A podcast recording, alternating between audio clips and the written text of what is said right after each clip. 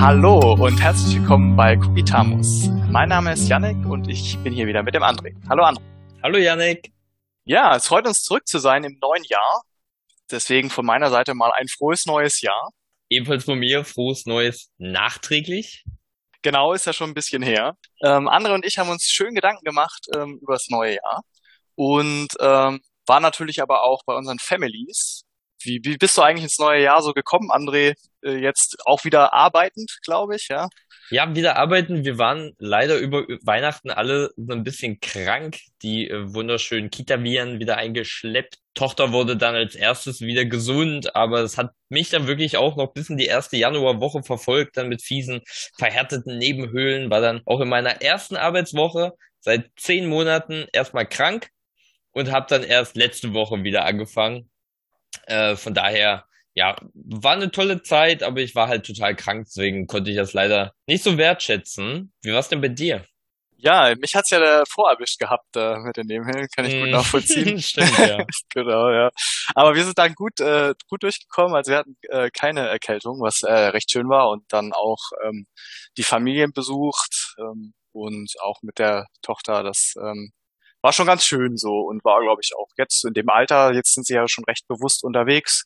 Ja. Ähm, das hat man schon gemerkt, dass sie das äh, sehr genossen hat.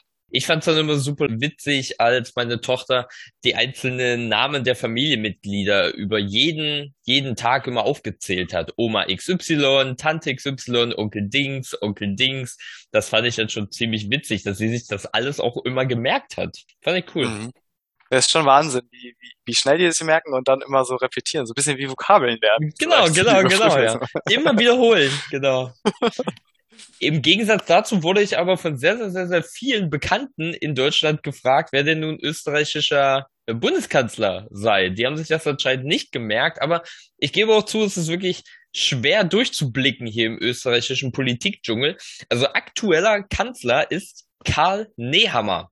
49 Jahre alt, ÖVP, der ein bisschen einen anderen Stil pflegt als Sebastian Kurz, ein bisschen greifbarer, ein bisschen privater, nicht ganz so lackiert, aber politisch auch ein ziemlicher Hardliner, hat zum Beispiel afghanische Mädchen abgeschoben. Vor einem Jahr war das, war ein riesengroßer Skandal. Also, ja, der ist gerade österreichischer Bundeskanzler Karl Nehammer. Falls äh, ihr euch das merken wollt, ihr habt noch ungefähr eine Woche, dann gibt's eh schon wieder einen neuen. ja, und genau. noch ganz kurz in eigener Sache, bevor Yannick euch gleich erzählt, was wir uns überlegt haben und was wir besprochen haben und wie wir das ganze Jahr angehen wollen. Also, wie ihr schon wisst, ihr könnt uns unterstützen bei PayPal. Ihr könnt auch uns ein Abo hinterlegen bei YouTube. Danke auch an Anthony speziell hier erwähnt für das wirklich umfassende, reichhaltige Feedback per E-Mail. Das hat uns sehr gefreut. Mir wurde auch zugetragen, dass man bei Spotify jetzt Bewertungen abgeben kann. Vielleicht eine kleine Bitte an diejenigen, die uns über Spotify hören. Da könnt ihr uns ja mal fünf von fünf Sternen hinterlegen. So, ja. Leicht suggestiv. 5 und 5 und sonst nichts. Sonst nix. Genau, wir haben uns äh, natürlich äh, ausgetauscht über äh, die Weihnachten und über Neujahr und ein bisschen diskutiert, ähm, wie wir jetzt so thematisch weitermachen nach der Macht, ja, Machtreihe war es ja. Und hatten ähm, gedacht, wir machen wieder eine Reihe. Und äh, diesmal haben wir uns vorgenommen, Existenzphilosophie und Sprachphilosophie zu kombinieren und ähm, darüber Folgen zu machen. Das ist vielleicht ähm, nicht so die Herangehensweise, die man sonst so wählt. Ich weiß es ehrlich gesagt gar nicht richtig, aber unser Gefühl war einfach, dass das zusammenhängt ähm, und mhm. ähm, dass man das gut zusammen machen kann. Und wir müssen aber auch, müssen wir zugeben, es ist ja auch so ein bisschen für uns der Podcast, dass wir uns auch selber schlau machen und selber bilden. Das ist ja auch so eine Art Methode, würde ich mal fast sagen. Also ist ja auch Teil des Spaßes, des journalistischen Spaßes, selber einfach auch schlauer zu werden. Deswegen wird es sich auch noch so ein bisschen ergeben. Also wir haben ein bisschen grob uns eine Agenda gemacht und die reicht mhm. relativ weit erstes Mal haben wir uns sogar eine Agenda überlegt. Also all die anderen Reihen, die sind so ein bisschen organisch entstanden während der Themenbesprechung und während der Literaturrecherche. Dieses Mal haben wir uns wirklich so ein bisschen eine kleine Agenda überlegt, damit wir euch äh, nach und nach so ein bisschen thematisch ähnliche Folgen liefern können. Und von daher ist auch wirklich fast das ganze Jahr, glaube ich, durchgeplant mit den einzelnen Folgen, würde ich sagen. Dennoch wird es zwischendurch auch immer mal so kleine Spezialfolgen weiterhin geben, so eine kurzen Vorstellungen von Philosophinnen Oder auch demnächst äh, werde ich äh, ein Gespräch veröffentlichen, das habe ich letzte Woche geführt mit dem renommierten Wiener Philosophieprofessor Alfred Fabian. Darauf könnt ihr euch sehr freuen. Unser erstes richtiges externes Interview. Genau, eigentlich Existenzphilosophie und Sprachphilosophie klingt auch erstmal im Kombinat ziemlich ambitioniert, muss ich auch sagen. Auch ich musste erstmal überlegen, wie wir das angehen, aber ich denke, ihr könnt euch auf jeden Fall auf einiges freuen und da sind sehr, sehr, sehr, sehr viele spannende Dinge dabei. Was haben wir denn heute mitgebracht, Janik? Weil das so eine lange Reihe ist, haben wir uns eben gedacht, wir nähern uns dem Thema etwas intuitiver also in der ersten Folge. Wir werden heute eine Dreierfolge machen und wollen uns etwas intuitiver nähern, indem wir einen Film ähm, auch besprechen oder an, entlang eines Filmes, ähm, wo man so exemplarisch so schöne Szenen sehen kann, worum man sich da so ein bisschen ja, besprechen kann, was die Existenz des Menschen eigentlich ausmachen könnte. Also so ein bisschen ein intuitiver Ansatz, worüber könnte man eigentlich nachdenken.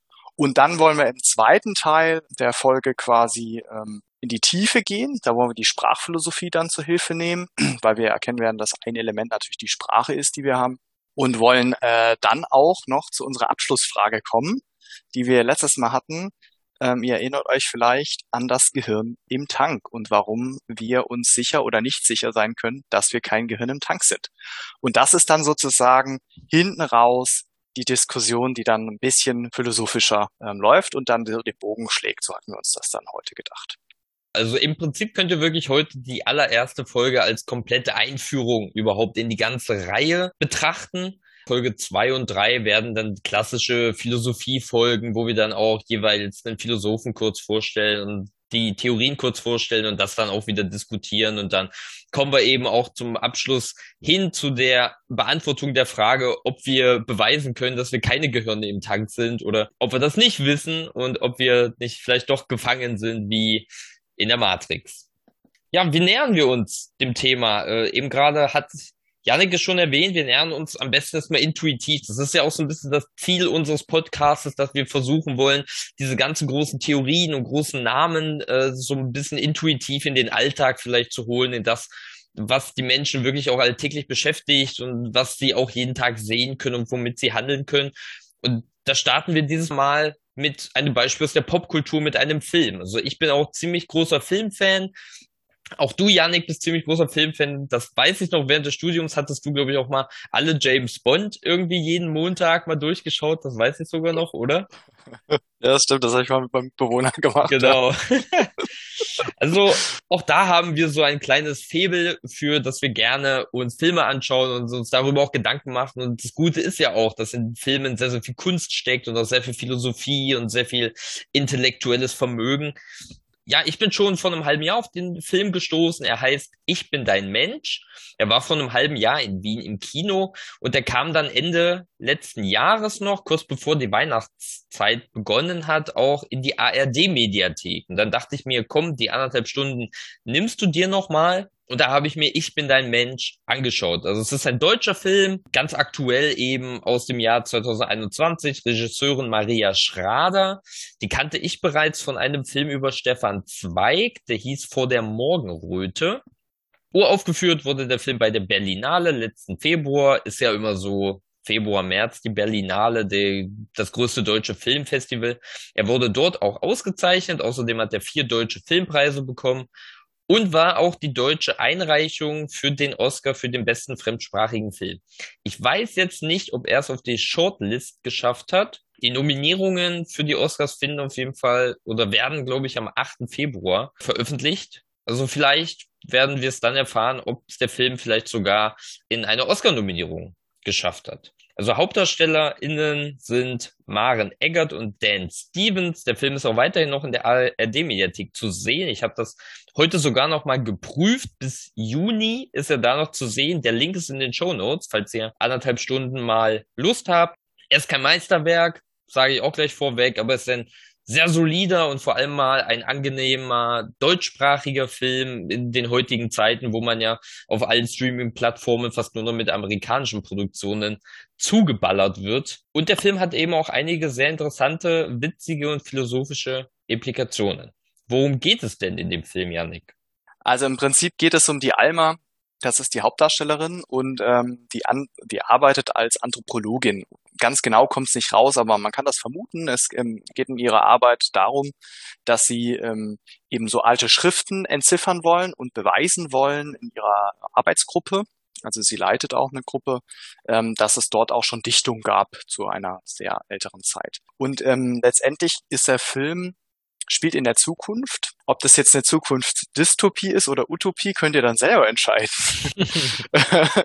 es geht äh, im Prinzip nämlich ähm, darum, dass die Alma sich darauf einlässt, ähm, ein Experiment mitzumachen. Und sie wird von ihrem Chef gefragt.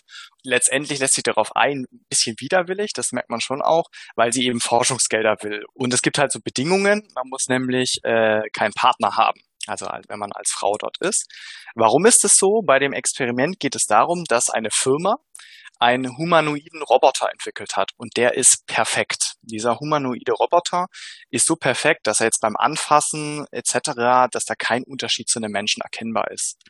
Und ähm, die Firma ist quasi in so einer Testphase. Das wird im Film nicht ganz klar, ob das jetzt offiziell irgendwie so ein ähm, Bestätigung braucht oder so ein Ethikrat da besteht. Auf jeden Fall soll sie einen ethischen Bericht eben abgeben, ob sie das gut oder schlecht findet. Das ist sozusagen die Anforderung von dem Chef. Es wird dann auch klar, dass dieser Roboter eben perfekt an sie angepasst wird. Also sie hat sozusagen eine KI dahinter und sie musste wahrscheinlich unheimlich viele Angaben machen. Das ist ähm, der Fantasie überlassen, wie das jetzt genau passiert ist. Der Film fängt im Prinzip damit an, dass sie diesen Roboter kennenlernt diesen humanoiden Roboter und der heißt Tom. Und dieser Tom ist sozusagen von seinem Charakter ja perfekt darauf abgestimmt, auf die Bedürfnisse von ihr einzugehen und sie zu kennen und soll eben ähm, den perfekten Partner abgeben für sie. Deswegen muss sie sozusagen auch auf Partnersuche sein oder keinen Partner haben, damit das natürlich funktionieren kann.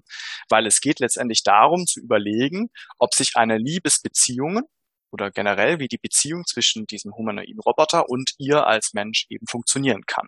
Und ob sich da eine Liebesbeziehung ausbilden kann, das ist so im Prinzip die Grundlage des Films. Ja, es gibt am Anfang ein bisschen Schwierigkeiten, aber das ist schnell behoben und dann geht Tom eben, sie nimmt Tom dann eben nach Hause und man merkt so in dem Film, dass er am Anfang ein bisschen irritiert ist von dieser starken Fröhlichkeit und Zuvorkommenheit, vor allem von Tom, mhm. der aber dann sagt, ich kann, ich, ich passe mich ganz schnell an, ich lerne ganz schnell und das passiert dann auch. Und jetzt will ich eigentlich gar nicht weiter beschreiben, sondern ich will jetzt quasi, wir wollen das jetzt in Szenen, also ich würde jetzt eigentlich nur noch verschiedene Schlüsselszenen, die jetzt für unseren Podcast sozusagen schön sind in dem Film raussuchen, um euch dann quasi auch nicht zu versauen, um komplett das Film zu schauen, also dass es sich auch mhm. noch lohnt. Ohne Spoiler. Also wir, wir erzählen das ohne große Spoiler, das Ende verraten wir dann nicht. Genau. Trotzdem gibt es eben ganz besondere Szenen, wo man so ein bisschen überlegen kann und wo das auch eben auch rauskommt, weil das ist ja sozusagen der ethische Kern oder der philosophische Kern, das ist ja auch Teil des Berichtes. Ähm, was unterscheidet Tom jetzt eigentlich von einem anderen Menschen? Also ist dieser humanoide Roboter identisch oder gleich gut? Kann sich eine Liebesbeziehung entwickeln? Gibt es da Unterschiede noch? Gibt es quasi Unterschiede zwischen Menschen, Robotern und Tieren? Das ist halt die Frage. Und welche sind das? Und da gibt's eine ganz schöne Szene eigentlich, wo einem das auch nochmal schön gespiegelt wird. Äh, André, ähm, die hat das du, als du mir den Film dann gepitcht hast, direkt erzählt. Äh, vielleicht weißt du das noch mit dem mit dem Anfassen. Vielleicht kannst du die Szene mal erzählen. Ja, richtig, ja. Es gab dann eine sehr sehr prägnante Szene. Da war dann eben die Alma mit ihrem Tom. Die hatten dann schon so eine kleine, ich sag mal Liaison begonnen. Also er hatte sich dann auch schon sehr sehr gut angepasst an sie. Die ganzen Problemchen vom Anfang wurden so ein bisschen beseitigt. Und dann sind sie gemeinsam auf einer Party und dann kommt ihr Chef zu ihr, der ihr eben auch erzählt, dass sie dieses Experiment machen soll, dass sie dafür dann Forschungsgelder bekommt, bei dem sie auch diese Abhandlung dann, diese Studie abgeben muss am Ende. Und dieser Chef ist dann ganz, ganz verdutzt, als er die beiden trifft. Und er fragt dann so, ist das derjenige, von dem wir erzählt haben? Also er fängt am Anfang auch gar nicht an, mit ihm direkt zu reden, sondern er spricht erstmal nur mit Alma und äh, beachtet ihn eigentlich gar nicht, sondern eher nur so, als wäre er irgendwie ein Hund oder ein Kind oder so, das einfach nur neben ihr steht. Das fand ich schon mal sehr, sehr prägnant und dann fängt er eben wirklich richtig unangenehm an ihn anzufassen. Also dann fässt er ihm so an die Wange, streichelt ihn so ein bisschen, drückt ins Auge, fässt seine Haare an und ist eben eben komplett äh, fasziniert und begeistert davon, dass sich Tom so komplett menschlich anfühlt, so komplett eben humanoid dargestellt wird und eben wirklich es keinen Unterschied gibt, keinen wahrnehmbaren, keinen haptischen, keinen fühlbaren Unterschied gibt zu einem realen Menschen. Und dann, oder dann sagt Alma so, was machst du da? Und dann sagt er so, na, ich will halt mal schauen. Und dann sagt sie, na, vielleicht ist das ja aber ein bisschen unangenehm für ihn. Und dann sagt er, na, aber warum? Das ist doch, er ist doch, also er fängt dann auch wirklich an zu stammeln. Er ist doch aber was ganz anderes. Und dann fragt sie so, na und warum? Und er kann da keine Antwort geben und dann löst sich die Szene so ein bisschen auf. Also ich finde das ganz schön, dass der Film dann, dann keine einfach plumpe Antwort versucht zu geben, sondern dass er versucht, die zuschauende Person mit ins Boot zu holen, damit sich die zuschauende Person vielleicht die Antwort selber gibt. Aber ich fand diese Szene eben wunderschön, auch für diese Intuition. Was macht erstmal den Unterschied aus zwischen Robotern und Menschen? Und alle würden erstmal sagen, ja, ich kann irgendwas anderes fühlen, ich kann irgendwas anderes sehen. Also erstmal diese empirischen, ästhetischen äh, Unterschiede, die man irgendwie wahrnimmt. Und das fand ich in dieser Szene irgendwie ganz, ganz prägnant, gerade auch für unseren Podcast, für, für diese Frage, was macht denn den, den Menschen aus oder was unterscheidet ihn denn von einem Roboter? Und anscheinend, und das ist auch in dem Film dann sehr, sehr schön, anscheinend sind es nicht nur diese empirischen Dinge. Denn die kann man vielleicht auch in naher oder weiter Zukunft einfach perfekt imitieren, perfekt simulieren, dass der humanoide Roboter genauso ist wie der Mensch. Und dann sieht man und fühlt man erstmal keinen Unterschied. Mhm. Und ganz spannend ist ja auf dieser Partyszene sozusagen, dass er, der Chef, der Einzige ist, der das weiß, dass Tom quasi ein humanoider Roboter mhm, ist. Und stimmt. alle anderen gehen ja davon aus, dass das ihr neuer Partner ist. Das zeigt das ja nochmal. Und der Chef weiß es ja auch nur, weil er das akademisch weiß. Dieser einzige ja. Unterschied, der ist ja fasziniert davon, dass er keinen Unterschied direkt, wie du sagst, empirisch erkennen kann, aber er weiß es ja, dass er es ein Roboter es. ist. Genau, genau. Er genau. weiß es.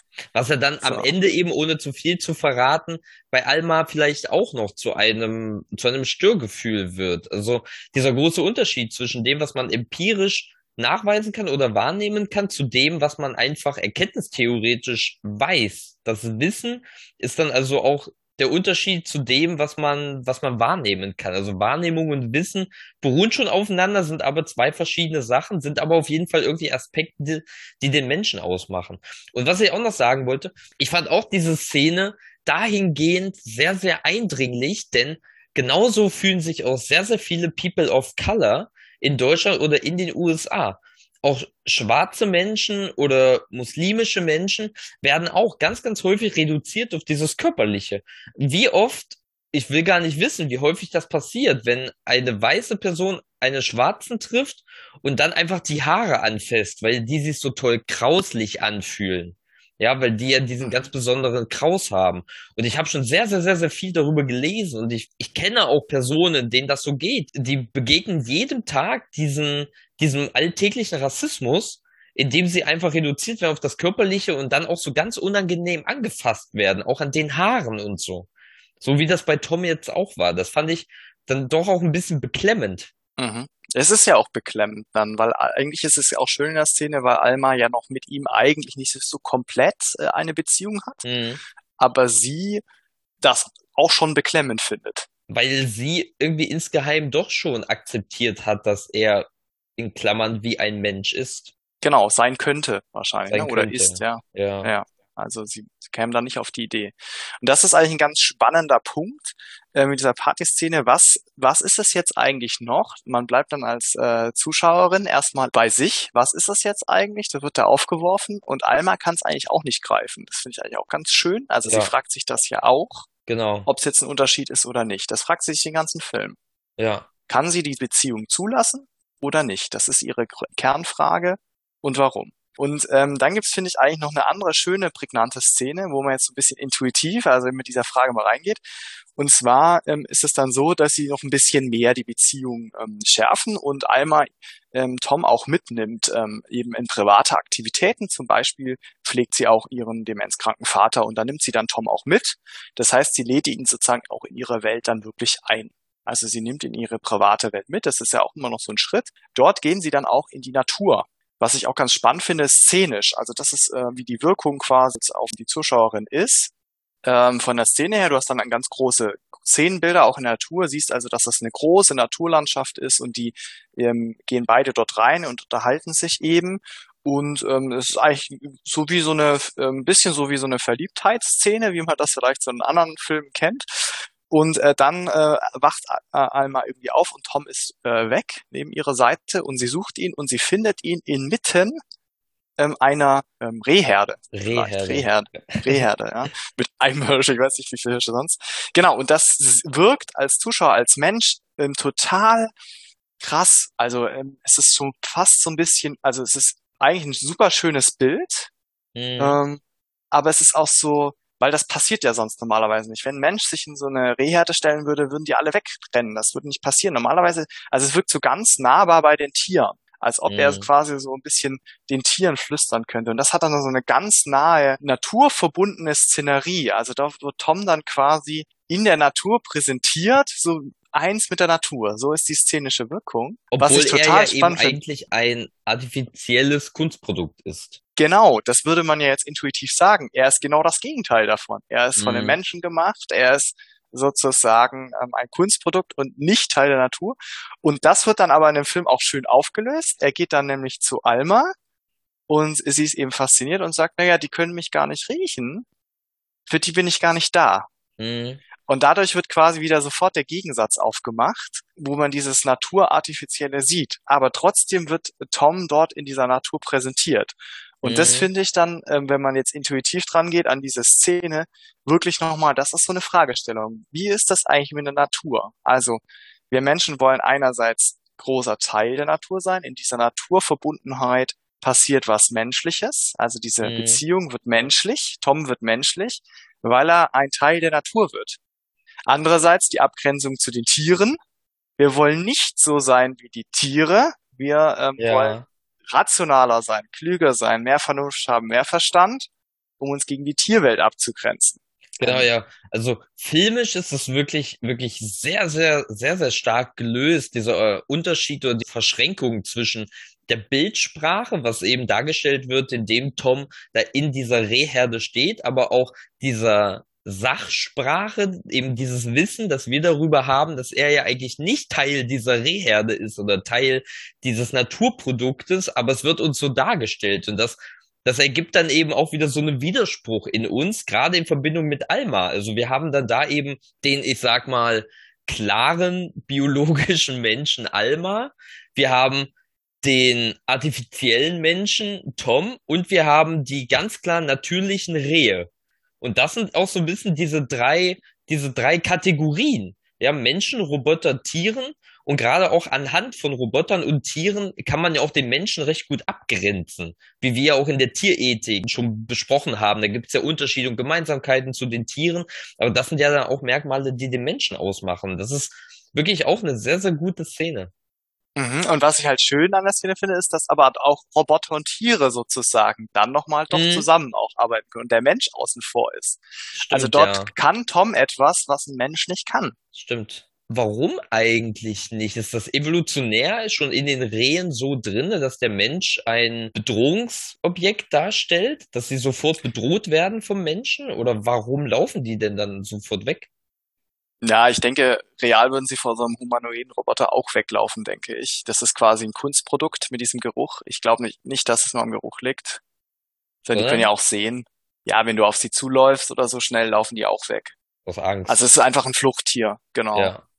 Also es ist ein bisschen ein Kunstprodukt. Ich weiß nicht, ob das wirklich funktionieren würde, dass sie sieht so. Ja, zumal, ähm, zumal dann auch, was ich so ein bisschen dann weiterführend gedacht habe. Aber dann könnte man ja meinen, okay, dieser Geruch wäre auch was, was menschliches, so eine Art biologische Eigenschaft. Aber die könnte man ja dem humanoiden Roboter auch aufprägen. Also den könnte man ja so bauen und programmieren, dass er auch diesen menschlichen Geruch hat. Also ist es genau. doch wieder irgendwie keine, keine äh, direkte Eigenschaft von Menschen es soll ihn halt quasi nochmal von einmal abgrenzen, aber genau Tiere haben ja auch einen Geruch. Also wenn du dich gegen Tiere abgrenzen willst, also ja, der genau, biologische genau, Geruch genau. ist keine Eigenschaft des äh, Menschen, die jetzt irgendwie ihn definieren würde. ja. Ebenso wie auch, und dazu kommen wir dann gleich eben. Wir haben dann eben auch so eine Liste erarbeitet von, von Merkmalen, die uns intuitiv einfach eingefallen sind. Und dazu zählen zum Beispiel auch die biologischen Grundbedürfnisse. Das sind auf jeden Fall eine Eigenschaft, die wir Menschen haben. Die haben aber auch Tiere, Roboter aber eher nicht. Ja, also das wäre zum Beispiel so eine Eigenschaft und das wird dann auch in dieser Szene recht deutlich, dass eigentlich Tom, der ja in dieser Rehherde steht und eigentlich was mit denen dann gemein hat, indem er mit ihnen da sein darf und existieren darf in diesem Moment, hat aber weniger mit den Tieren gemein als eigentlich der biologische Mensch. Mhm, in diesen grundlegenden Bedürfnissen. Ja, genau. genau. Also, also wirklich ja. eine Szene, die sehr, sehr schön durch Bildsprache einfach einen, Widerspruch erzeugt. Genau, finde ich auch. Also es ist wirklich, wo man das auch wirklich so fühlt und wo es dann so aufgelöst wird. Ja. ja. Und dann gibt's, glaube ich, noch eine ganz schöne Szene, ähm, wo dann auch auf wirklich, glaube ich, so ein Kernthema zu sprechen kommt. Ähm, da gibt's eine Szene der Trauer. Ich sag jetzt nicht genau warum, das ist so, soll, sollte ja nochmal gucken können in dem Film. Aber Alma ist sehr traurig, hat eine sehr starke Dimension, weil etwas in ihrer Vergangenheit passiert wird und Tom bekommt das mit. Und ähm, Tom reagiert in dieser Szene ganz spannend, weil er äh, sagt, ich verstehe, ähm, warum du traurig bist und erklärt es ihr. Also es ist eigentlich in den Worten recht beachtend und daraufhin sagt Alma, ja, wenn du das so sagst, klingt das so trivial. Es ist aber für mich total wichtig. Und daraufhin sagt Tom, ja, ich verstehe, dass das für dich als Individuum total wichtig ist. Das macht dich auch aus. Das, deswegen liebe ich mhm. dich, sagt er. Mhm. Genau. Und daraufhin geht Alma aber auch weg. Aber das ist eine ganz äh, tolle Szene, wo Alma selbst eigentlich bewusst wird, dass ihre starken, übermäßigen Gefühle, die so existenziell sind, die in dem Moment mhm. so, ähm, so alles bedeuten für sie, ähm, dass sie so eine starke Trauer hat, die für sie, ähm, dass es so, so ausfüllen in ihrem Wesen, dass das trotzdem, wenn man das so umschreibt und beachtet, auch erstmal gar nicht so groß ist, mhm. im Verhältnis und trotzdem darf es aber groß in ihr sein. Ja. Und das ist so was ganz Spannendes eigentlich im Menschen. Mhm. Mit diesen starken Gefühlen. Das ist da, was genau, da ja. rauskommt. Gerade auch mit diesen Grundgefühlen, das hattest du ja bei der Aristoteles-Folge erzählt, diese ganz starken Grundgefühle im Menschen, diesen Schmerz, Trauer, diese ganz, ganz wichtigen existenziellen Kernelemente. Und wenn man das aber rein technisch beschreibt, so wie es Tom dann einfach tut, der beschreibt einfach, warum er da mitfühlen kann und warum sie so traurig ist, das erklärt er ihr, aber ganz sachlich, ganz technisch, ganz rational. Und das, das ist natürlich was anderes, als wenn man menschlich reagiert hätte und sie einfach in den Arm genommen hätte, zum Beispiel. Also ich glaube zum Beispiel nicht, dass sie jetzt in der Situation gewollt hätte, dass er ihr das so haarklein erzählt. Darum ging es ihr mhm. gar nicht, sondern das sind dann eben die Gefühle, die er nicht, nicht erwidern kann. Diese Empathie auch, diese, dieses Mitgefühl, dass er nicht erfährt. Er, er glaubt zwar zu wissen, wie sich das anfühlt, aber er kann es nicht fühlen. Und das ist auch ein ganz, ganz wichtiger Unterschied wieder zwischen dem Wissen und das, was man wirklich empathisch wahrnimmt. Genau, was man da, glaube ich, das Schlüsselwort hier ist Identifikation auch, jetzt, wenn man reingeht in Psychologie, weil Tom weiß einfach auch unheimlich viel. Also er ist quasi auch angezapft. Und ähm, er kann quasi diese, in dieser Szene, wie du umschreibst, er kann quasi die Außenperspektive nicht wechseln. Er kann nicht sich mit Alma komplett identifizieren und die Trauer in seiner existenziellen Kraft so zulassen. Mhm. Ähm, und jetzt ein, sag ich mal, ein Partner, der ähm, dich liebt, der würde sehr empathisch diese Trauer in sich eigentlich spiegeln und es wird bei ihm auch genauso groß werden. Und dann bist du quasi ein Begleiter, mit, Mitschreiter in dieser Trauer. Und das kann er nicht leisten. Und das ist ein spannender Punkt, dass er quasi nicht in gewisser Weise aus seiner Haut raus kann, in die Haut von Alma zu gehen. Also das scheint irgendwie ein großer Punkt zu sein jedenfalls auch in dem Film. Und ähm, ist dann, finde ich, glaube ich, auch, wenn man jetzt so intuitiv antwortet, ein so großes Thema. Das ist so Emotionen. Und man sagt, ja. was macht so ein Mensch aus? Emotionen und da sind eben, wie du sagst, die Grundgefühle. Wir hatten die ja schon einmal beschrieben, aber ich nenne sie mal nochmal. Hm. Liebe, Angst, Wut, Trauer und Scham. Die meisten sagen eben auch, wenn du sie fragst, was macht Menschen aus? Liebe. Die benennen quasi ein Grundgefühl. Mhm. Also, oder was ist der Sinn des Lebens? Vielleicht, ne, Liebe zu finden, zum Beispiel. Wobei dann Liebe, denke ich mal, auch im Hinblick generell auf menschliche Beziehungen. Oder also jetzt gar nicht Liebe im Hinblick auf die große Liebe Hollywood-mäßig für eine Person, sondern auch generell Liebe zum eigenen Kind, Liebe zu den Großeltern, Liebe zu menschlichen Beziehungen, Liebe zu Freunden. Genau, also das ist dann so vielleicht so der zweite Punkt. In dieser Beziehung entsteht halt die Liebe und ich glaube, ohne Beziehung gibt's dann halt keine Liebe und das, mhm. das bringt's halt dann mit sich, ne? Genau, also die Beziehung überhaupt dass Menschen diese Beziehung eingehen können, diese Liebesbeziehung, also genau, jetzt nicht diese, nicht nur romantische Liebesbeziehung, wie du sagst, sondern jedwede. Ich meine, ganze Religionen sind darauf aufgebaut. Christentum zum Beispiel, Nächstenliebe ja, ähm, ist darauf aufgebaut, ähm, diese quasi liebevolle Beziehung zu anderen mhm. Menschen ähm, zu haben und dieses empathische. Und trotzdem ist es eine schöne Szene, weil, würde ich ihm wirklich empfehlen zu gucken, Tom nicht unempathisch ist. Er ist kein Roboter. In dem mhm. Sinne, dass er das irgendwie nur total sachlich, sondern er benennt das ziemlich gut. Er kann das ziemlich gut spiegeln, was sie fühlt. Ja, er kann genau. nur nicht, wie du sagst, das in den Arm nehmen irgendwie. Das hatte mich dann auch so ein bisschen an Emanuel Levinas erinnert, den ich ja letzte Woche veröffentlicht hatte, diesen litauischen Philosophen, der ja diese Ethik der Zwischenmenschlichkeit begründet hat und das aber auch darauf basiert, dass es das Fremdartige gibt, das andere. Also er geht nämlich gar nicht diesen Weg und sagt, hey, wir spiegeln alles, wir fühlen Empathie und dadurch entsteht Ethik, sondern dadurch, dass wir eben nie wissen können, was mein Gegenüber, was das andere fühlt. Genau dadurch entsteht die Verantwortung zur Ethik. Und so ein bisschen ist das da bei Tom auch. Er fühlt nicht, was Alma fühlt, er wird es auch nie erfahren. Er ist sich dessen auch bewusst, dass er es nicht kann, aber trotzdem fühlt er sich in dem Moment irgendwie verantwortlich dafür, ihr beizustehen. Das hat mich so ein bisschen daran erinnert. Mhm. Genau, macht er ja auch, was ganz spannend ist in dem Film. Ne? Ja. Ähm, was eigentlich dann so die Überleitung zur, zum Finale irgendwie dem Film ist, weil ähm, Tom steht ihr bei.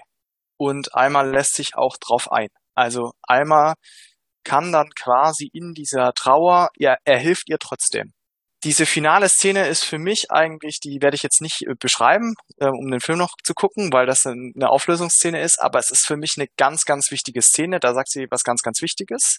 Ähm, aber eine Sache kommt da noch raus. Also es kommt dann so ein bisschen, der Sinn und Zweck von Tom ist ja, der perfekte Partner für Alma zu sein. Mhm. Und ähm, der Film endet so ein bisschen, dass Tom eigentlich einen eigenen Sinn und Zweck entwickeln müsste. Mhm. Ähm, und da sagt der Film ganz klar, das kann er nicht. Also Tom sagt es auch dann, ich weiß gar nicht, was ich jetzt machen soll. Also es gibt eine Szene, wo quasi eigentlich die Frage ist, was, was willst du eigentlich, Tom? Ja. Mhm. Was sind deine Sinne und Zwecke? Und er kann es nicht. Ähm, er kann keine eigenen Sinne und Zwecke entwickeln. Und das ist eigentlich ganz spannend als Trennungseigenschaft, finde ich noch, zwischen jetzt Roboter und Mensch. Mhm. Wenn man jetzt überlegen könnte, was macht den Menschen aus, dass der Mensch eben eigene Ziele entwickeln kann ähm, und das auch fortwährend tut. Und ja. eben dieses, dieser Freiheitsgedanke, dieser Autonomiegedanke, dass wir einen eigenen Willen haben, um das nochmal klar philosophisch zu formulieren und den auch Kantisch. nutzen können. Kantisch, genau. Also, dass wir quasi eine Vernunft in uns haben, die eben freie eigene Zwecke hat, die nicht vordefiniert sind, sondern wir entwickeln sie freiheitlich aus uns selbst heraus und das schlägt auch wieder den Bogen ein bisschen zu ihrem Job, finde ich, mit dieser Dichtung mhm. äh, und dieser ganzen Wortkunst. Das ist ja auch etwas, was Menschen, das hat keinen primären Zweck, dass du damit irgendwie ein Manual machst, wie du jetzt Tiere jagst oder so, sondern mhm. es ist einfach, eine Dichtung ist einfach ein Text, was vielleicht ein Gefühl ausdrückt zum Beispiel. Es hat einen Selbstzweck, ist das eigentlich. Und genau sowas, das kann, können Menschen auch. Werden wir dann auch nochmal, kann man alles ein bisschen unterscheiden, kommen wir noch zu in späteren Folgen. Aber dieses Dichtung an sich, dieses eigene Zwecke entwickeln, das ist wirklich da nochmal ein Kernthema, was da schön rauskommt um dann kurz vorzugreifen, bei Frege wird das ja auch genauso dann auch als Beispiel genommen. Diese Dichtung, diese literarischen Figuren, sie haben halt Sinn, sie sind irgendwie schön, sie haben einen Ausdruck, aber sie haben halt keine Bedeutung. Sie haben keinen Zweck, sie bezeichnen nichts. Sie können nichts in der realen Welt wiedergeben. Und das ist ja dann auch genau das, was bei dieser Dichtkunst da, da um sumerische Keilschriften geht's ja da, viertes Jahrtausend vor Christus, also wirklich schon, schon 6000 Jahre alt. Und auch damals wurden eben schon Sachen geschaffen, die eigentlich keinen wirklichen Bezug zur Realität haben und die auch eigentlich keinen wirklichen Zweck haben, sondern nur im kulturellen Aspekt irgendwie etwas Schönes den Menschen. Und was anderes, finde ich, stellt auch ja Tom nicht dar. Auch er hat keinen realen Bezug zur Welt. Klar, er hat irgendwie einen Bezug zu seiner Produktionsfirma, aber sonst ja nichts. Er hat nur diesen, diesen Sinn, Alma glücklich zu machen aber wenn der wegfällt, dann bleibt halt auch nicht mehr viel anderes übrig, ja. Und deshalb fehlt ihm genau dieser Telos, dieses altgriechische Wort für den Zweck, für dieses Ziel, dass er allen Menschen irgendwie innewohnt. Ob das nun der Zweck nur zum Überleben ist oder der Zweck zum Fortschritt, zur Effizienz, alles, was die Menschen irgendwie so ein bisschen ausmacht, das fehlt ihm dann halt. Genau, das ist eigentlich nochmal ganz schön. Ähm, er ist quasi selbst eigentlich ein Werk. Ne? Er ist ja deswegen auch, er ist genau. ja auch geschaffen er ist selbst eigentlich ein Werk ähm, und das kommt dann mal raus und eben nicht eine Figur, die selbst Werke erschafft. Er ist selbst kreiert, aber kein ähm, Kreator. Und wir Menschen definieren oder wir, wir sehen uns als Kreatoren. Wir können eben sowas wie Roboter bauen, weil wir uns selber Ziele und Zwecke definieren können. Und das ist, glaube ich, ein ganz, ganz entscheidender Punkt, der eben an diese Freiheit, Autonomie Geschichte rankommt die für uns ja als Menschen ein ganz zentrales Thema ist. Das hatten wir auch mit Kant, das quasi im Zentrum ähm, der ähm, Philosophie teilweise steht und ähm, ja, an dem wir eben so stark festhalten. Mhm. Ähm, und jetzt aber nochmal in Abgrenzung, das ist, finde ich, eine Abgrenzung zum Roboter, aber in Abgrenzung zur Maschine, äh, zur, zu den Tieren, ist das wieder schwammig. Also ich finde, man sieht immer diese Abgrenzung zwischen Tier und ähm, Maschine, ich nenne es mal Tier und Maschine oder Roboter. Mhm. Das ist immer auf der einen Seite ist das da eine klare Grenze und dann ist es aber auf die andere Seite keine Grenze. Und so mhm. gibt es andere Themen wieder, ähm, wo das andersrum ist. Falls genau. es denn überhaupt klare Grenzen gibt. Auch das hatten wir ja schon bei der Tierethik besprochen, diese Tierethik-Grenze, diese Grenzziehung ist ja eh schon sehr, sehr schwammig, weil ja der Mensch eigentlich auch vom Tier irgendwie abstammt und weil es ja generell super schwierig ist. Und dann könnte man auch noch diese poststrukturalistische Ebene wieder aufmachen, die wir ja auch schon mehrfach besprochen haben, bei Foucault, Derrida und Butler und Luis Irigaray, dass er genau diese sprachliche Kategorisierung ja auch mit ein Grund dafür ist, dass es überhaupt die Unterschiede geben soll, wo es eigentlich vielleicht gar keine Unterschiede gibt. Also man sucht irgendwie zwanghaft auch in der Philosophiegeschichte Unterschiede zwischen Mensch und Tier, die es aber vielleicht gar nicht in dieser Form gibt. Wie wir mhm. ja auch bei Peter Singer gesehen haben, mit diesen Pathozentristen, die ja gerade auch die Empfindsamkeit, diese, dieses Fühlen, dieses Schmerzleiden ja auch mit als Merkmal für beide Kategorien sehen. Also es gibt ja klare Unterschiede, klar, zum Beispiel Sprache. Sprache ist nun mal ein Unterschied zwischen Tieren und Menschen. Auch bei Tieren gibt es Sprache, aber wie wir alle wissen, deutlich weniger komplex als bei den Menschen. Wobei, aber da muss man vorsichtig sein, wir wissen es teilweise nicht, weil Wahlsprache zum Beispiel auch sehr komplex ist. Haben wir vielleicht auch noch nicht erkannt. Hm. Kann auch sein, ja. Kann, ähm, ja, also, gebe ich dir recht, gebe ich dir recht, ja, gebe ich dir recht. Was eben auch genau dann wieder ein Grund dafür ist, dass diese Grenzziehung ja auch vom Menschen gemacht wird und derjenige, der, der sage ich mal, die, die Grenzen machen will, der denkt sie sich auch aus.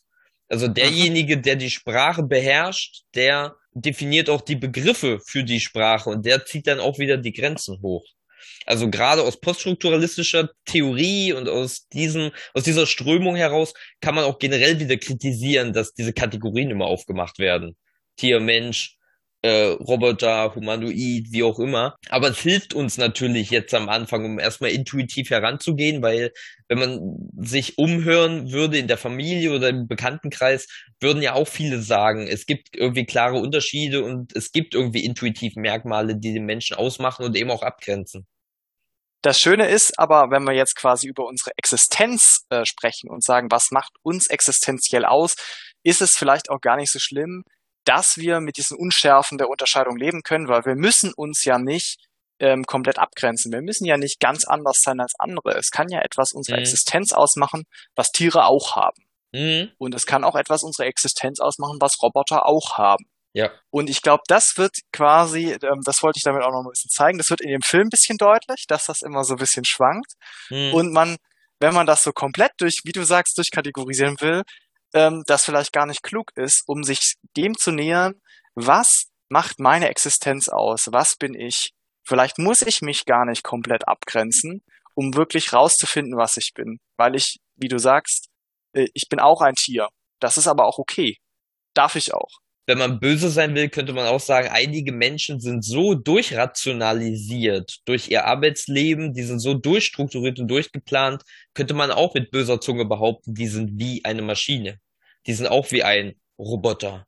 Die sind auch weniger empathisch. Und auch da gibt es eben eine sehr, sehr schwammige Grenze sage ich mal. Und eben nur dadurch, dass wir das wissen, nur dass, dadurch, dass es die, diese Kategorie überhaupt gibt, dadurch weiß dann auch der Chef bei der Party, hey, diese Person muss anders sein als Alma zum Beispiel oder als ich.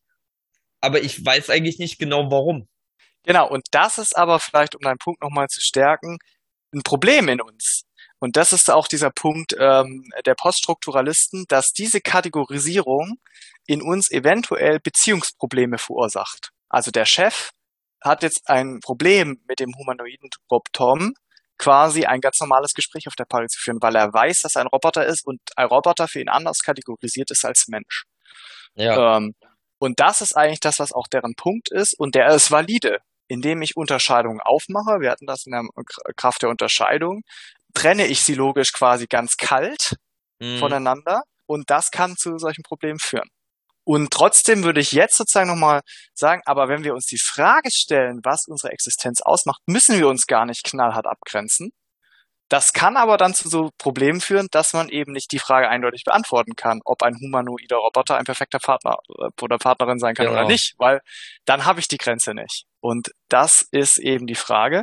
Und trotzdem würde man, glaube ich, intuitiv sagen, wir haben jetzt äh, paar Themen aufgeworfen, die Beziehungen, die wir führen, also dass wir in einem mhm. Beziehungsgeflecht leben, Beziehungsangewiesenheit hatten wir auch oft, diese Emotionen, die wir haben, also ja. unsere Grundgefühle, dass das würden wir sagen, das ist so, das ist so ein richtiger Kern in uns irgendwie. Mhm. Das kann man ja auch neurowissenschaftlich jetzt zeigen, ähm, dass ein Großteil unseres Gehirns äh, da ist, äh, dafür zuständig ist und auch der ältere Teil und dass das in, aber in Tieren genauso existiert das Tierische in uns, das hattest du, diese bio biologischen Grundbedürfnisse. Genau.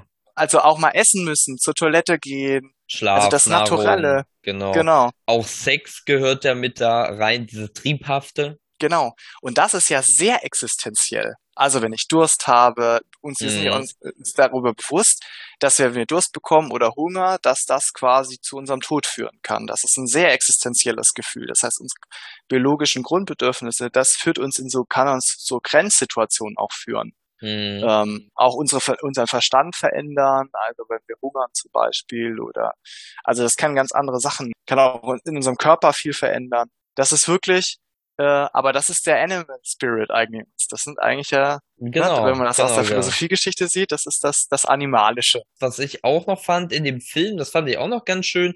Und das ist ja auch so ein bisschen ein Element des Menschen, so ein bisschen Fehler. Das Irrationale. Da gibt's dann auch so eine Szene, da ist dann Alma ein bisschen betrunken und Alma ist dann am Anfang eben auch ziemlich genervt von Toms Klarheit, von seiner äh, Strukturierung, von seiner, ja, ich sag mal auch relativ öden, langweiligen Art, die halt rational ihm vorprogrammiert ist. Und dann sagt sie so, überrasch mich doch einfach mal. Und da dachte ich dann auch daran, ja, genau das ist auch etwas Menschliches, dass wir eben nicht wie eine Maschine sind, wo du einen Input reinsteckst und bekommst immer den gleichen Output. Abhängig davon, welchen Input du hineinsteckst, kannst du genau nachvollziehen und nachrechnen, welcher Output rauskommt. Aber genau das ist bei Menschen ja nicht der Fall. Da kannst du manchmal Input reinstecken oder kannst auch in 100 Leute den gleichen Input reinstecken und du kriegst 100 mal einen anderen Output. Du bekommst 100 mal ein anderes Ergebnis und dieses nicht Erwartbare, dieses Irrationale, dass das nicht dem Algorithmus entspricht, das ist ja auch etwas Menschliches.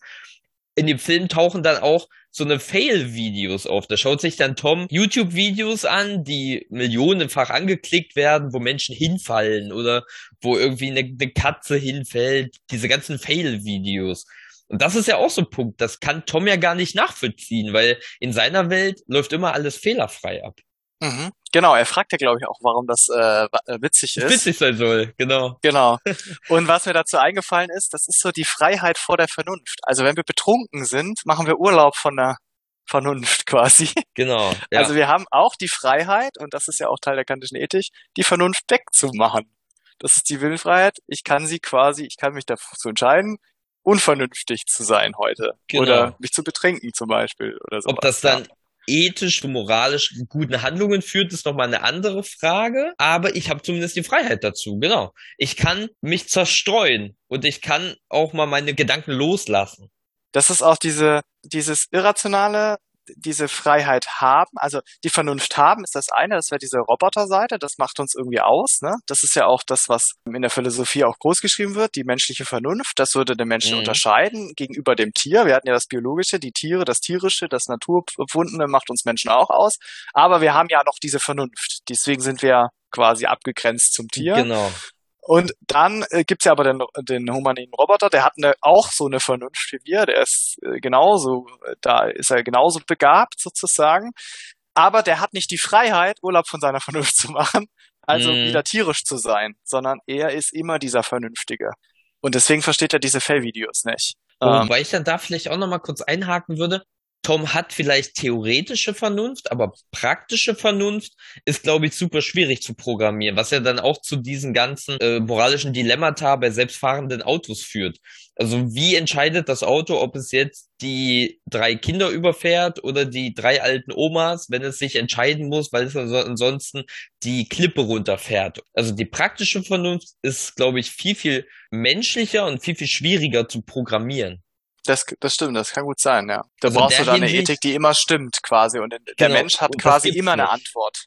Genau, und der Mensch hat quasi immer das Talent, in der Situation sich eine Antwort auszudenken, sagen wir mal so. Genau. Und kann das. Das ist, glaube ich, glaube ich, für den Roboter oder eben für den Humanoiden ziemlich schwierig. Also praktische Vernunft würde ich würde ich vielleicht anzweifeln, da würde ich zumindest mal drüber reden, aber theoretisch Vernunft, was eben genau diese ganzen erkenntnistheoretischen Dinge betrifft, was Sprache angeht, was Logik angeht, die würde ich Tom dann auf jeden Fall zugestehen, ja. Aber gerade bei der praktischen Vernunft, und da sind wir dann eben auch bei der Ethik, da sind wir auch wieder bei der Freiheit, bei der Autonomie, das sind irgendwie gefühlt urmenschliche Themen. Mhm, vielleicht hat der Mensch auch, das ist jetzt spekulativ, ähm, da eben das große Talent, weil er eben diese eigenen Zwecke hat und dann eben eigene Ziele und dann in der praktischen Vernunft mhm. seine eigenen Ziele auch einfach anlegt. Mhm zum Beispiel, um eine Entscheidung herbeizuführen. Die Maschine hat keine eigenen Ziele. Das waren, glaube ich, so die intuitiven Themen, die einem dazu einfallen und die schön in dem Film da sind. Und ähm, trotzdem würde einem ja auch noch ein anderer Film einfallen, ähm, wenn man über das Themenfeld spricht. Halt, stopp, halt, stopp, halt, stopp. Ein Punkt habe ich noch. Ein Punkt habe ich noch. Ich habe ihn mal genannt Identität, Geschichte, Vergangenheit. Also humanoiden Robotern kann man das vielleicht auch einprogrammieren, dass sie eine Identität haben, aber Erinnerungen einzuspeisen, ich glaube, das funktioniert noch nicht. Also Identität und gerade auch Erinnerungen. John Locke spricht dann da von Erinnerungsbrücken, die uns immer wieder daran glauben lassen, dass wir gestern die gleiche Person waren, wie wir heute sind. Also diese kontinuierliche Identitätsstiftung. Das ist, glaube ich, auch noch so ein Merkmal, die uns Menschen so ein bisschen von Tieren und auch von Robotern abkapselt. Also auch bei Tieren würde ich, würde ich vielleicht nicht behaupten, dass eben Tiere dieses Selbstbewusstsein haben oder eben nicht alle Tiere, dass sie am nächsten Tag wieder wissen, dass sie ein Hund sind, der sie auch schon gestern waren. Weißt du, wie ich meine? Mhm. Das kommt quasi aus unserem Bewusstsein heraus, also dass wir dieses Bewusstsein haben ja, ist vielleicht noch mehr als die Vernunft, ne? Dieses Selbstbewusstsein, das Bewusstsein über uns selbst, könnte man nochmal als Extrapunkt aufnehmen und da hast du das und da ist eben die Geschichte extrem wichtig, genau, die wir für uns genau. hier haben. Erinnerungen, dass ich weiß, dass ich schon in der Schule war, in Halberstadt früher und das war die gleiche Person, die ich auch heute noch bin. Weil Was auch das könnte ja einprogrammiert sein. Auch das könnte ja, auch da gibt's ja Filme. Minority Report war doch, glaube ich, auch so, dass da mit Erinnerungen gespielt wird. Also auch das ist dann wieder ein ganz, ganz schwieriger Punkt, weil man das ja auch verändern kann. Oder gerade die ganzen Filme oder auch generell diese Amnesie Probleme, wo eine Person Autounfall hat und dann am nächsten Tag Amnesie und weiß nicht mehr, wer sie war. Und dann baut sich erst Stück für Stück wieder diese Identität auf. Das ist auch höchst mhm. spannend. Das ist höchst spannend, wobei in dem Film das sogar ein bisschen aufgegriffen wird. Ne? Also es geht ja dann darum, dass er über das, was sie quasi von sich preisgegeben hat, eine gemeinsame Geschichte, Liebesgeschichte erkennbar wird. Stimmt, das ja. heißt, das Themenfeld wird aufgegriffen und das denkt sie nämlich zuerst und über, das ist eigentlich nochmal ganz schön, kann man eigentlich nochmal ganz schön sagen, indem sie das entdecken, nähert sich ihre Beziehung auch stark an. Also indem mm, sie genau. eine gemeinsame Geschichte entdecken, das wird in dem Film auch nochmal aufgegriffen, wie entsteht diese Beziehung. Mm. Und ich glaube, das ist auch dieser, dieser große Punkt, quasi mit dieser, mit diesen Erinnerungen. In deinen Erinnerungen sind ja auch irgendwie die Beziehungen zu den anderen Leuten gespeichert. Also was speicherst du in Erinnerungen? Grund, also Emotionen, mhm. ähm, wer war so dabei, was haben, also so, also irgendwie die Beziehungs, das Beziehungsgeflecht und die Emotionen, also diese grundlegenden Dinge sind da irgendwie abgespeichert und werden dann quasi, wenn du sie erinnerst, neu konstruiert und dann hast du das präsent. Das spielt da ganz viel mit rein, sozusagen in diese Identität, diese beziehungsangewiesene Beziehung zu haben und dann dadurch auch eine Identität aufbauen zu können. Oder anders gesagt, wenn du keine Beziehung zu anderen Menschen hast, das kann man, gibt ja, glaube ich, auch so ein philosophisches Argument, dann kannst du quasi keine Identität entwickeln. Also mm. du mhm. musst sie ja gegen etwas entwickeln. Jetzt haben wir euch ganz, ganz viele Merkmale genannt, Emotionen, dieser Telos, dieser Zweck, diese Beziehungen, biologische Grundbedürfnisse, Irrationalitäten, nicht erwartbares Identitäten, Geschichte. Aber, und jetzt kommen wir so ein bisschen dahin, wo wir mit dieser Folge da eigentlich hinwollen, beziehungsweise nach dieser Einführungsfolge, wo wir dann thematisch und inhaltlich noch so ein bisschen hinwollen. Das kann ja auch alles simuliert werden. Also es kann wie bei einem Roboter programmiert werden, aber es kann ja auch uns, realen Menschen, simuliert werden. So wie es in dem Film Matrix passiert ist. Und damit würden wir dann auch den Übergang machen zu der nächsten Folge. Die ist zwar noch nicht bezüglich der Matrix, denn wir brauchen für den Beweis, dass wir vielleicht keine Gehirne im Tank sind, brauchen wir die Theorie von Gottlob Frege über Sinn und Bedeutung. Wir müssen erst einmal einen Schritt zurück machen und uns der Sprachphilosophie widmen. Wie es so oft ist in der Philosophie, ein Schritt zurück, zwei Schritte vorwärts. Um mindestens genau. zwei Schritte vorwärts zu machen, genau. Eine Note will ich noch machen zum Film Matrix, weil wir über diesen Telos gesprochen haben. In dem Film haben ja die Maschinen eigene Zwecke entwickelt, weil sie ja den Menschen den Krieg erklärt haben. Mhm. Das heißt, da wird diese Schranke aufgehoben. Da wird es nämlich echt schwierig, was ist der Unterschied zwischen Mensch und Maschine. Und das Einzige, was den Menschen da noch definiert, ist dieses biologische, zum Beispiel dieses Liebesgefühl zwischen Trinity und Neo. Mhm, stimmt, ja das ist, finde ich, da nochmal, kann man da nochmal schön sehen. Also, dass wir uns eben über verschiedene Ebenen oder ja, definieren und das ist ganz interessant in diesem Film, welche Ebene wird weggenommen. Ja, genau. Mhm. Ja, zumal dann auch spannend ist diese Umkehr. Eigentlich ist es ja von der Grundkonstellation so, dass wir Menschen die Artefakte geschaffen haben, die Errungenschaften geschaffen haben, dass wir Strom erzeugen, um damit dann humanoide Roboter mit Strom zu versorgen. Und bei Matrix dreht sich das ja um. Da entwickeln dann eben die Maschinen ihren Überlebensinstinkt und nutzen die Menschen wiederum zur Stromerzeugung. Da ist es dann so ein bisschen andersrum. Das ist dann, dann auch nochmal eine ganz spannende Umkehr so von diesem Überlebensinstinkt, von diesem Telos, von diesem Überlebenszweck. Mhm. Um den Kampf um die Macht dann. Sehr spannend. Hat mir sehr viel Spaß gemacht, mal so dezidiert über Filme zu reden. Ich mache das sehr, sehr gerne. Genau, und dann hören wir uns gleich zur nächsten Folge. Wir empfehlen euch den Frege, denn Frege ist sehr intelligent, ein, ein sehr cleverer Typ. Auch da wird es wieder interessante Beispiele geben zu seiner sprachphilosophischen Theorie. Ich hoffe, es hat euch Spaß gemacht, die Introduction-Folge und äh, tschüss dann auch von meiner Seite. Ciao!